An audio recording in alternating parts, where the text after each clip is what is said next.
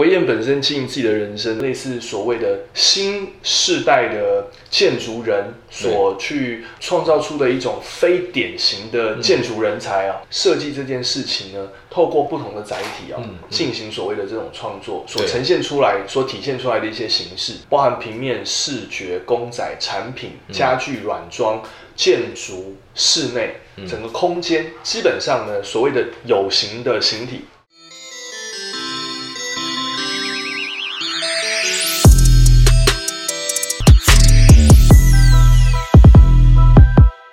们今天非常高兴啊，能够邀请到现在目前红透两岸的建筑设计的新锐设计师邵伟燕邵老师，然后呢，呃，来跟我们讲述一下他整个在设计的历程当中他的中心思想，以及他目前所推动的，以及他自己本身身体力行的跨域设计。对，其实这样严格讲起来，我们能做的事情还蛮多的。是，就是这个其实这个脉络还蛮。庞大的，我讲结论就是说，现在基本上其实各行各业，在这个人类即将要登陆火星的时代啊，其实需要一个非常大、非常重要的力量的支柱，这个力量就是设计。不管你是各行各业、传统产业、传统企业都一样，现在需要设计介入，从从所谓的品牌到它的这个空间，到它的产品，到它整个的运营，都需要设计力量的介入啊。它其实是有一个蛮完整的一个一个脉络。那简单的说，因此呢，这些所有的事情呢，都是围绕着设计，哦，就是我们保持在一个设计的一个专业跟一个敏感度去介入到不同的领域啊。那太多领域可以去执行。目前我们在执行比较完整，而且我认为它未来是非常有 potential 的。大概有刚刚讲到，譬如说，呃，以二次元潮流文化为主的夸克星球，还有这个以所谓的艺术。这个这个橙色为主的百纳维哦，By the Ways，然后还有刚刚讲的这个呃这个呃培训的设计培训的机构叫做 DRD，啊叫做呃 Design Research and Desire，就是设计调研的一个渴望哦，这个大家可以再细聊。然后第四个团队是在做这个所谓的呃呃那个叫。那个第四个团队哦，做商业商业策划，商业策划，商业策划，但是这个比较针对大陆所谈的新零售，因为大陆很多有趣的这种商业的空间一直在出现哦，大家可能也有耳闻，所以我们会帮这个甲方做所谓的商业调研，是。用设计的观点帮他做商业调研，这个区块其实也非常非常非常有意思哦，然后把有趣的题目，我们还可以导回来到我们的 DRD 去做一些。深化或培培训或者怎么都都有很多可能。那最后一个是我们台湾还有一个工程公司，那因为在台湾的项目，我们还是会做一点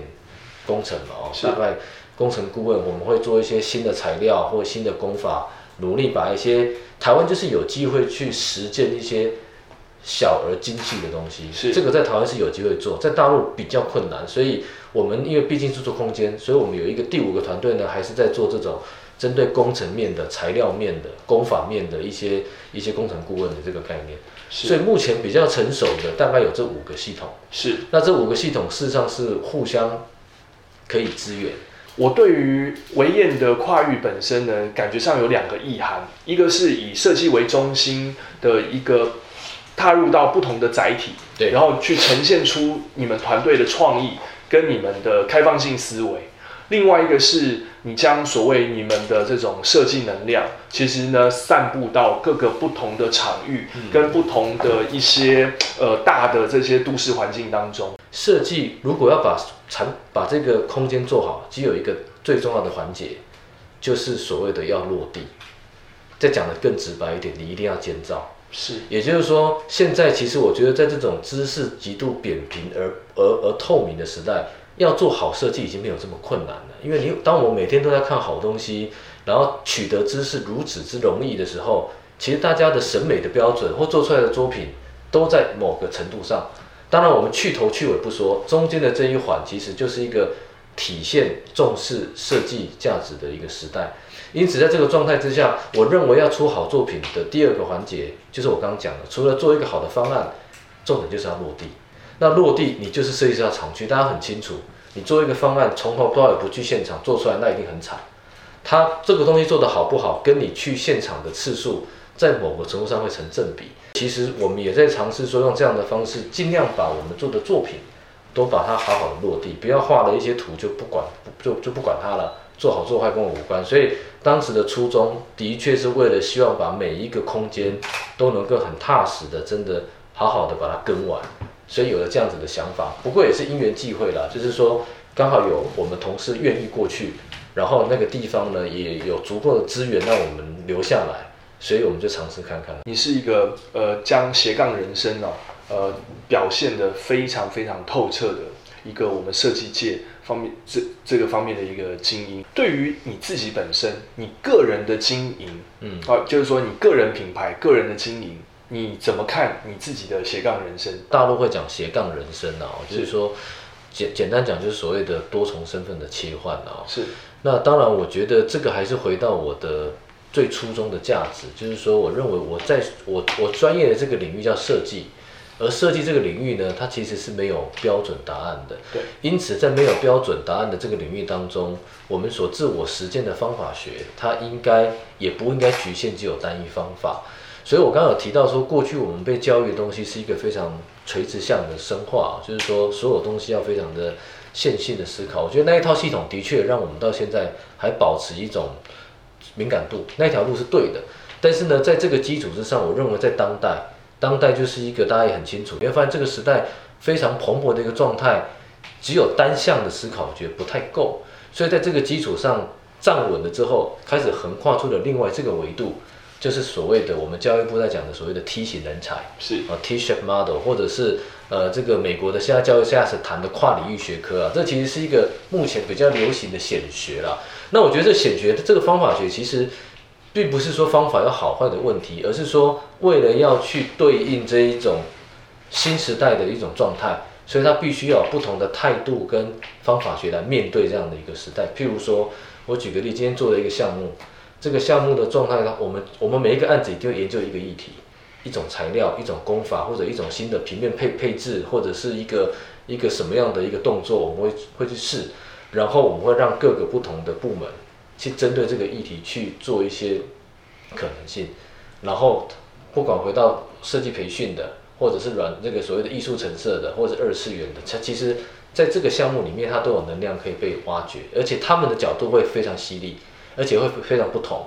尤其我在夸克里面的观点，你会发现他们看设计跟我们完全不同。但是你说他们做的不好吗？他们是美院的观点，他们是九零后的观点。他们是站在一种潮流的观点去看空间，我发现哇，原来设计更宽广了。所以我觉得这些团队严格来说，对我来讲还有一个更大的价值是，他们也在教我如何用更多的可能性来面对一个议题。因为我跟他们一起做事情，所以他们的观点反而让我学习。它是一个。相辅相成的一个一个一种状态啊。那如果针对比方说公司内部团队的人才的培养方面，你也会希望或者是鼓励或勉励他们，其实类似像朝着你的这样的一个脚步前进吗？我是说只跨越这件事情。我们在面试的的同学或者是新进的员工，第一件事情我都会看他是不是有 potential 变成是一个一个一个延展性的人才。嗯，这个很重要。我就会问他。你喜欢哪三个建筑师？哪三个艺术家？哪三部电影？哪三个室内设计师？通常如果讲不出来的，或者是都在讲什么安藤忠雄啊、扎哈迪这种，开玩笑的说，连我爸妈都知道的大师，就表示他其实没有什么对于设计没什么关注。对，所以我其实我比较我们在找人的时候比较倾向他能够是一个能够有 potential 的，有没有效？我觉得还蛮有效。我们现在设计我们公司的人才啊。设计不敢说做的多好，但是基本上都在一定的水平。可是中央他们有一个有一个特质是，他们基本上他们的延展能力很强。嗯，他们举一反三，或者是能够跨域思考能力，相较都当然不是每一位，但整体上来讲是有有有这样子的一个迹象。我举个例好了，我们现在一个资深的设计师在我们公司待了七年，在台北待过，然后后来去北京分部也待过。那从今年开始，上个礼拜。刚到 DRD 里面去当老师，嗯，就是他就从设计转行到了教育设计教育，而且还是跟设计有关。是，他把他过去累积的东西变成是一个课程，是，然后变成是一个状态，然后也在培训，也在上课。那所以这个非常有意思，所以我们公司的人会在这个系系统里面跳来跳去的。但是这个系统里面，大家因为又是保持高高密度的互动，啊，这也是拜拜所谓的互联网所赐啊。所以网际网络的时代，让这所有人的沟通虽然碎化，但是却可以很很紧密而频率很高。所以这些人虽然说不在不同的地方了，但是大家还是可以对话，还是可以交流。那我们这边有案子，就让软城市艺术城市来做。那这个商业空间需要有一些二次元的文化，就到夸克来处理。那某一些甲方需要有一些设计上面的一些新的知识，他就来 D R D 上课。所以它其实是一个以设计为核心的一个完整的一个配套的一个模式。对于足工足工繁木的人来讲，它其实是一个可以自可以在里面自我养成的一个机制。这也是当时会做这么多事情的一个原因。除了资讯扁平化之外，当然包含了现在的人工 AI 哈，然后呢，包含了大数据各方面的一些科技的进步，其实对我们设计行业本身，其实慢慢会有很多所谓的一些内化的一些改变。那在这个部分，你可不可以再呃提出一些你的一些见解？这回应刚刚的议题，但是以真的一个好设计来讲，常有人在问说。到底什么是好设计？嗯，很多人都会被问这个问题。到底什么是好设计？有人认为说得奖的作品才是好设计，有的人认为说只要我的这个这个这个所谓的我的甲方喜欢我的东西就是好设计。那有人认为说用最低的成本做出来的的东西好东西就是好设计，观观点都不一样。对。但是我这几年观察下来，我认为好的设计的定义啊，它应该是一个。能够在整体的客观价值上都保持在某一种敏感度的设计，我认为未来的室内设计师呢，他都必须要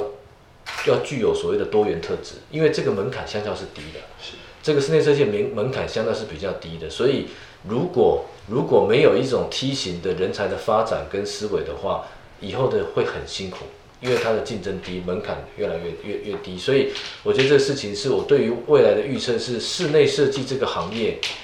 的设计师必须要开始让自己有多元的能量跟敏感度，我觉得这是一个一个一个趋势啊。然后第二个趋势就是说，这种所谓的这种呃观点，我觉得现在的设计师大部分都可以做出美美的东西，但他其实没有太多的一个理念或者是概念，或者是你把它称作叫做 concept，或者你把它称作叫做 party 都好。就是少了那些事情，可是因为设设计越来越竞争，所以未来的好的设计会是有论点的、有观点的、有突破性的设计才会是一个好设计，而不只是一个空间品质很好的。现在大家大家的很多设计师都是在解决问题，对，但是很多设计师问不出问题来，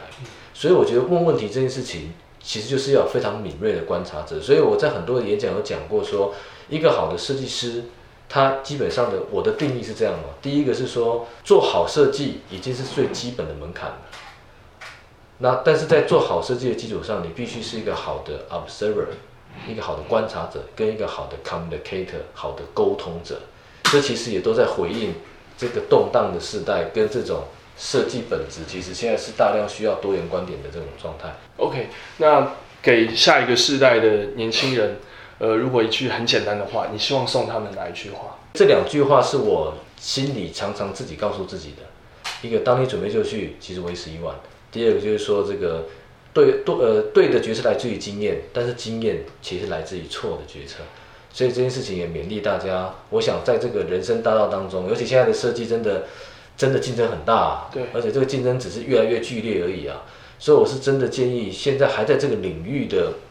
这个新的世代啊，就是我们的下一代，真的要让了解这个世界脉动的状态，不要忘记了，我们已经看到看不到的黑洞了。所以这个时代真的已经不是过去那个状态，所以你要有更新的思维，要有这种更被挑战的这种这种心态来面对这个设计环境，否则很容易的就会被会被取代掉，而且会很辛苦。所以我觉得这两句话是我站在我的角度，至少我亲身体验过。那我把这两句话送给各位，希望对大家是有帮助的、有受益的。OK，对，跨域设计基本上目前不但是显学，而且也是趋势。我们从邵伟燕邵老师身上看到跨域设计的一个最佳实践者。如果年轻的后辈以及很多从事设计工作的同业人员，对于跨域设计或者是所谓的跨域经营能够有进一步希望能够实践我相信邵维燕是大家非常非常能够推崇的一个学习跟模仿的对象。我们今天非常谢谢伟燕谢谢。好百忙之中来这个给我们访谈。感谢感谢谢谢谢谢谢谢谢。